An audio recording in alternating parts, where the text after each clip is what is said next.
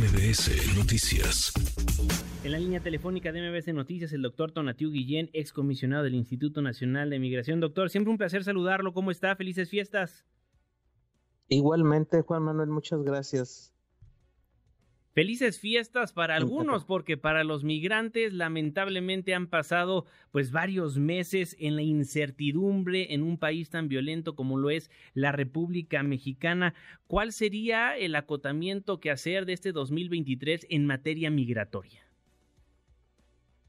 Mira, ahora permíteme empezar eh, señalando lo que eh, acaba de reseñar la, la persona que te hizo el reporte sobre Coahuila en particular. Por favor. Eh, eh, ahí, ahí hay una situación que describe pues la gravedad de la situación humanitaria de las personas en movimiento, pero también una irregularidad muy grave y este completamente impropia, que es la intervención de las policías estatales y locales en asuntos migratorios. Claro. no tienen ninguna autoridad. Y eso este, pues, es una violación completa del marco jurídico en la materia. Entonces, eso retrata lo que lamentablemente también es una actitud en algunos sectores gubernamentales como Coahuila o como Chihuahua o como Sonora, que lejos de buscar alternativas a, la situación eh, de crisis de refugio que tenemos ahora en México, se montan en, el, en un escenario de, contención, de, no comprensión de la, de la situación que tienen especialmente la población refugiada y, compran el diagnóstico de Estados Unidos en, en, la materia.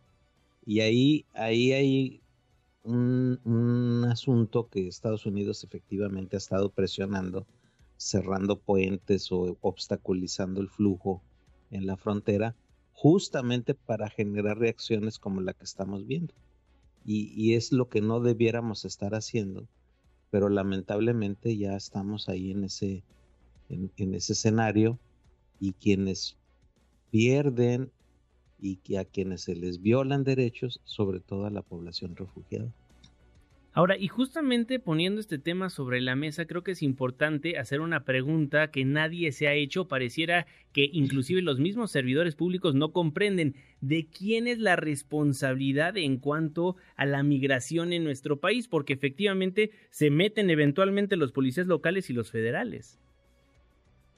Eso de las policías locales es completamente una arbitrariedad y, hay que decírselos tal cual. Y segundo, el, eh, en la materia hay dos grandes eh, grupos, dos grandes ramas jurídicas.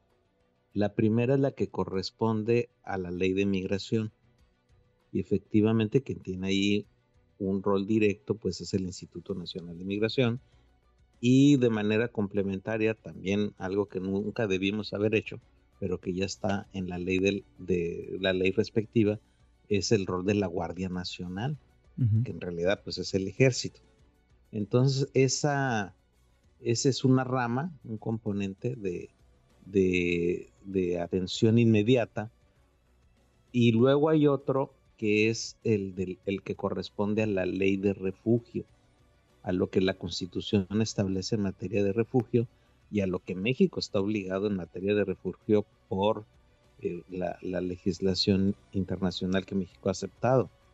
Entonces este otro componente enfatiza protección, Juan Manuel. Y lo que tenemos en México es personas titulares de derechos en función de este marco de protección y es el que no estamos aplicando.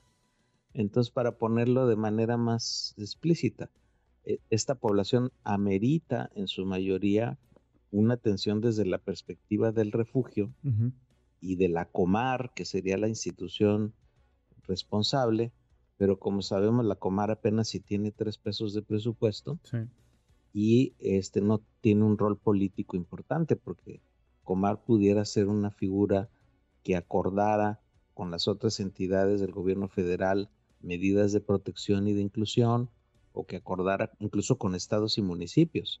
No, no tiene que hacerlo todo, pero sí establecer los criterios y principios de la relación con la población refugiada.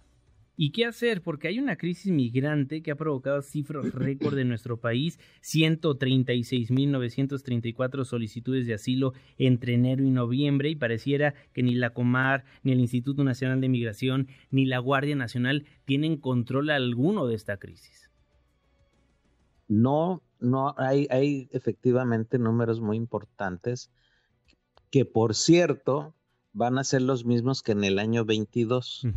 Si hacemos la sumatoria de enero, diciembre, enero, diciembre, son prácticamente los mismos números entre el 22 y 23. Entonces, grandes números ya hemos tenido. El asunto es cómo están reaccionando los gobiernos y cómo está reaccionando sobre todo Estados Unidos. Y aquí la gran presión y el gran este, factor que está poniéndonos a todo mundo alterado, como acabamos de comentar allí con los gobiernos de los estados del norte, este, es Estados Unidos y la coyuntura política en Estados Unidos y la coyuntura muy, muy puntual que tiene ahorita el gobierno de Biden para la ayuda a Ucrania y Israel, que, que los republicanos están condicionando a que existan nuevas medidas de contención en la frontera con México. Entonces, esos son los factores dominantes. Si quisiéramos hacer una salida alternativa, tendríamos que movernos al, horizonte del refugio que comentábamos hace un rato. Al no hacerlo, hacemos las cosas más difíciles. Y lo más francamente más crueles. Y al, lado al grado de que están perdiendo la vida tres o cuatro personas cada día en, este proceso. Entonces, realmente es una situación grave que debiéramos darle la salida por la cuestión de refugio, aunque lamentablemente, también lo, anticipo, en los nuevos acuerdos que vienen con Estados Unidos y México en materia de control migratorio, me temo que las cosas se van a poner más severas. Y justamente me imagino que de eso se va a estar tocando en la visita de la delegación de alto nivel de Estados Unidos a México. Correcto. Entre otros temas, por supuesto. Yo creo que ese es el tema.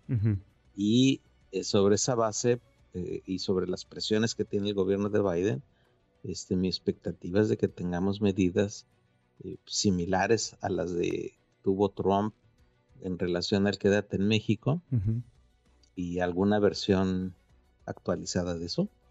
Y del otro, del lado mexicano, pues un uso más, es, más severo de las Fuerzas Armadas. Bien, pues estaremos al pendiente de lo que vaya a suceder y si me lo permite, doctor, en constante comunicación. Felices fiestas. Igualmente, felices fiestas, lo mejor para el próximo año. Muchísimas gracias.